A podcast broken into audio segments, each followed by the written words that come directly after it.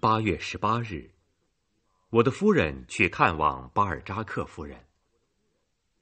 她回来后对我说：“巴尔扎克先生快死了。”我急忙赶去看他。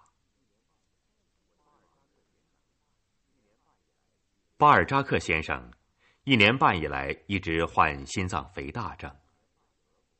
二月革命之后，他去了俄国，在那里结了婚。在他去俄国之前，我在大街上遇见他，他哼哼着，喘着粗气。一八五零年五月，他回到法国。结婚后，他有钱了，但身体异常虚弱。回到法国时，他的双腿已经浮肿。四位医生看了他的病。其中的路易医生七月六日对我说：“他最多再活六个星期。他患的是和弗雷德里克·苏利埃一样的病。”八月十八日，我的叔叔路易雨果将军在我家吃晚饭。我匆匆吃罢，离开叔叔，乘出租马车赶往巴尔扎克先生住的博荣区福地内大街十四号。这是博荣先生府邸中侥幸未被拆毁的几幢房子。房子不高，巴尔扎克把它买了下来。经过豪华的装修，使它成为一座迷人的私宅。宅子的可以走马车的大门开向福地内大街。宅子没有花园，铺着石板的狭长的庭院点缀着几个花坛。我摁了门铃，月光被云彩遮住，街上静悄悄的，没有人来开门。我又按了一次门铃，门开了，一名女仆人手持蜡烛出现在我面前。先生，有事吗？女仆问。他正在哭泣。我通报姓名后，被领进一楼的客厅。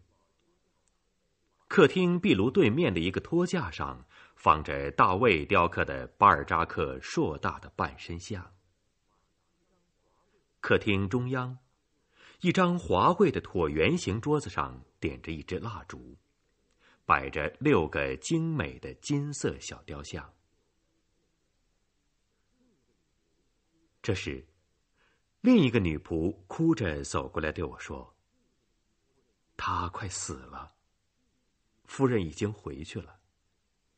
医生们从昨天起就不管他了。他左腿上的伤口已经坏死，医生们不知道该怎么办。他们说，先生的水肿像猪肉皮似的，已经浸润。这是他们的说法。”他们还说，先生腿上的皮和肉像猪膘，已经不可能再做穿刺术。事情是这样的：上个月，先生上床睡觉时，碰在一个是有人像的家具上，左腿上磕了一个口子。他身上的脓水都流了出来。医生们看后都惊叫起来。并开始给他做穿刺手术。他们说：“咱们顺其自然吧。”但先生腿上又出现了脓肿，是卢克斯先生给他做的手术。昨天，医生把器械取走了。先生的伤口没有化脓，但颜色发红，干巴巴的发烫。医生们说：“先生没有救了，都不再来看他。”我们去找过四五个医生，但没有用。医生们都说他们已经无能为力。昨天晚上，先生的情况很糟。今天早上九点，他再也说不出话来了。夫人派人请来了神父，神父给先生施了临终徒有礼。先生示意他明白是怎么回事。一小时之后，他握住了他妹妹叙维尔夫人的手。从十一点起，他不断的喘着粗气，两眼再也看不见东西。他不会活过今天晚上的，先生。如果您愿意，我去请希维尔先生，他还没有睡。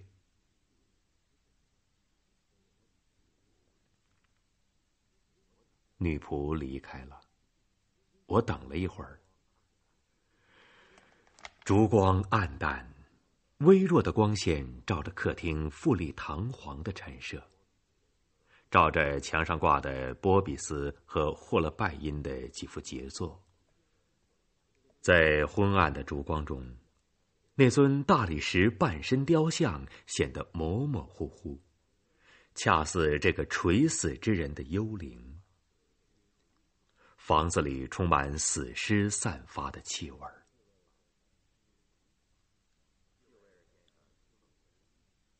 谢维尔先生走进客厅，他说的和女仆说的完全一样。我要求看看巴尔扎克先生。我们穿过一条走廊，登上一个铺着红地毯的楼梯。楼梯两旁堆满花瓶、雕像、画儿。上了釉的餐具、橱等艺术品。在穿过另一条走廊后，我看见一扇门敞开着，听见一个人喘着粗气，给人以不祥的感觉。我走进了巴尔扎克的房间，房间中央放着一张床。床是桃花心木做的，床头和床脚的横档及皮带构成一种悬挂器械，可以帮助病人活动。巴尔扎克先生躺在床上，头靠着一大堆枕头，枕头上还加上了从房间的长沙发上取下的红锦缎坐垫。他的脸斜向右侧。脸色青紫，胡子没有剃，灰白的头发显得很短，两眼睁着，目光呆滞。我从侧面看着他，觉得他很像皇帝。一个老妇人和一名男仆分别站在床的两侧。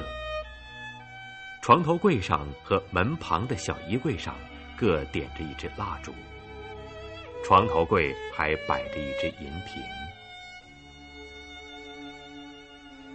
男仆和老妇人面带恐惧，平声静息的听着临终之人喘着粗气。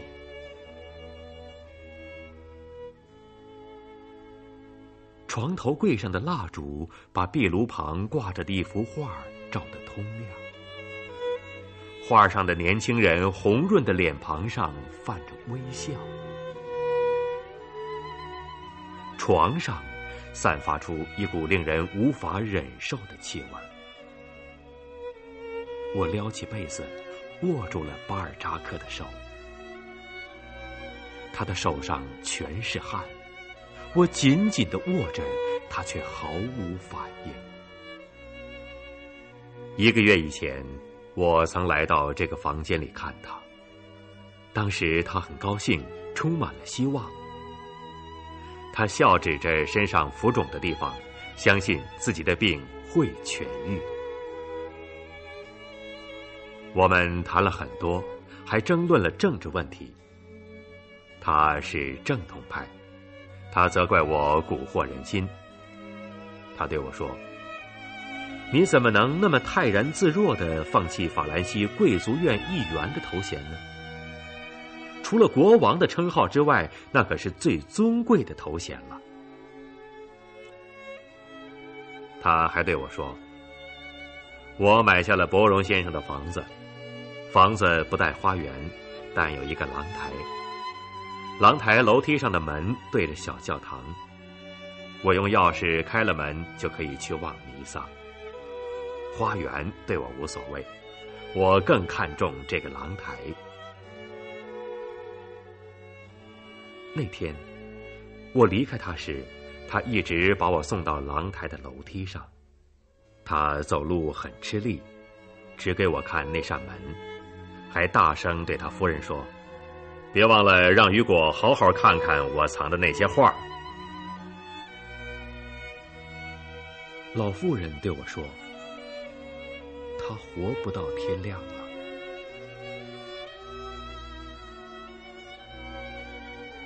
我走下楼梯，满脑子都是他那没有血色的面孔。穿过客厅时。我又看见了那尊静止不动的、表情沉着高傲的、隐隐约约焕发着荣光的半身雕像。我想到了对比鲜明的死亡和不朽。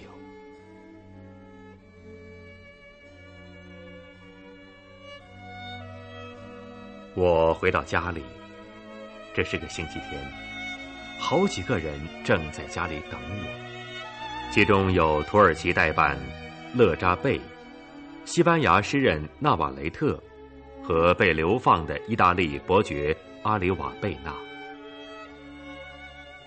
我对他们说：“先生们，欧洲马上要失去一位伟人，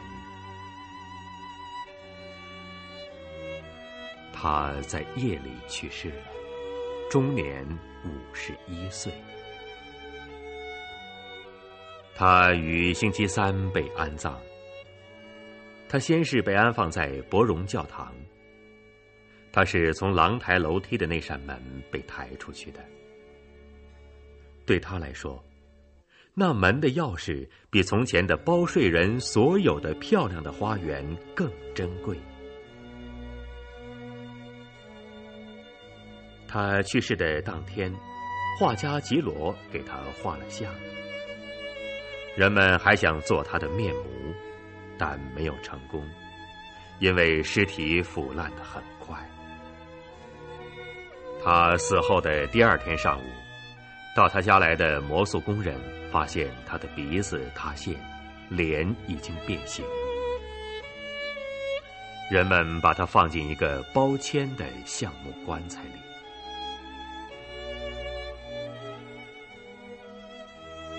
葬礼在圣菲利普迪鲁尔教堂举行。我站在他的棺材旁，回想起我的第二个女儿出生后行洗礼时，也是在这个教堂。从那时起，我再没有来过。在我的记忆之中，死亡和新生联系在一起。内政部长巴罗士参加了葬礼，在教堂里的灵柩台前，他坐在我身旁，不时的和我交谈几句。他是个杰出人物，他对我说：“他是天才。”我对他说：“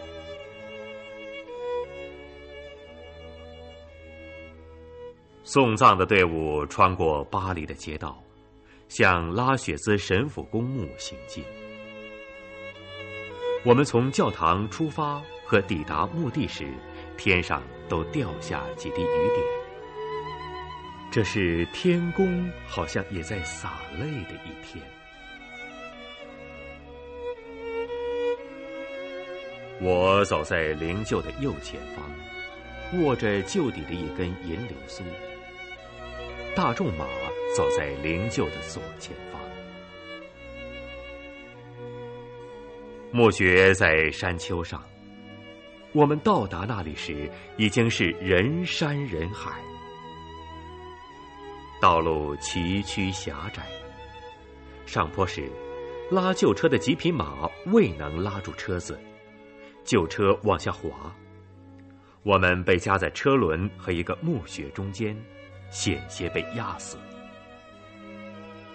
站在墓上的人群抓住我的肩膀，把我拉了过去。从教堂到墓地，我们徒步走完了全程。棺材被放到墓穴里，与夏尔诺蒂埃和卡西米尔·德拉维涅的墓穴为邻。神父做了最后的祈祷，我讲了几句话。在我讲话时，太阳正在西下，远处的巴黎笼罩在落日辉煌的雾霭之中。几乎在我的脚下，墓穴里的土越堆越多，而我的讲话不断被落在棺材上的土块发出的沉闷声响。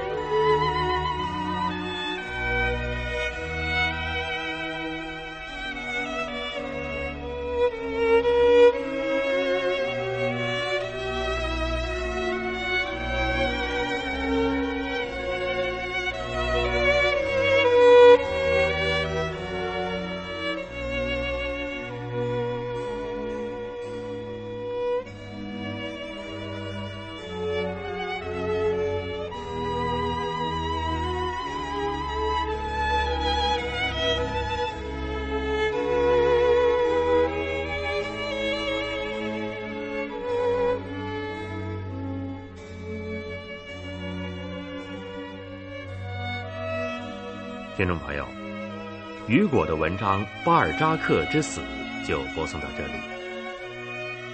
雨果为文一向以雄辩夸张、气势磅礴著称，然而此文却写得朴素流畅，不失雕琢。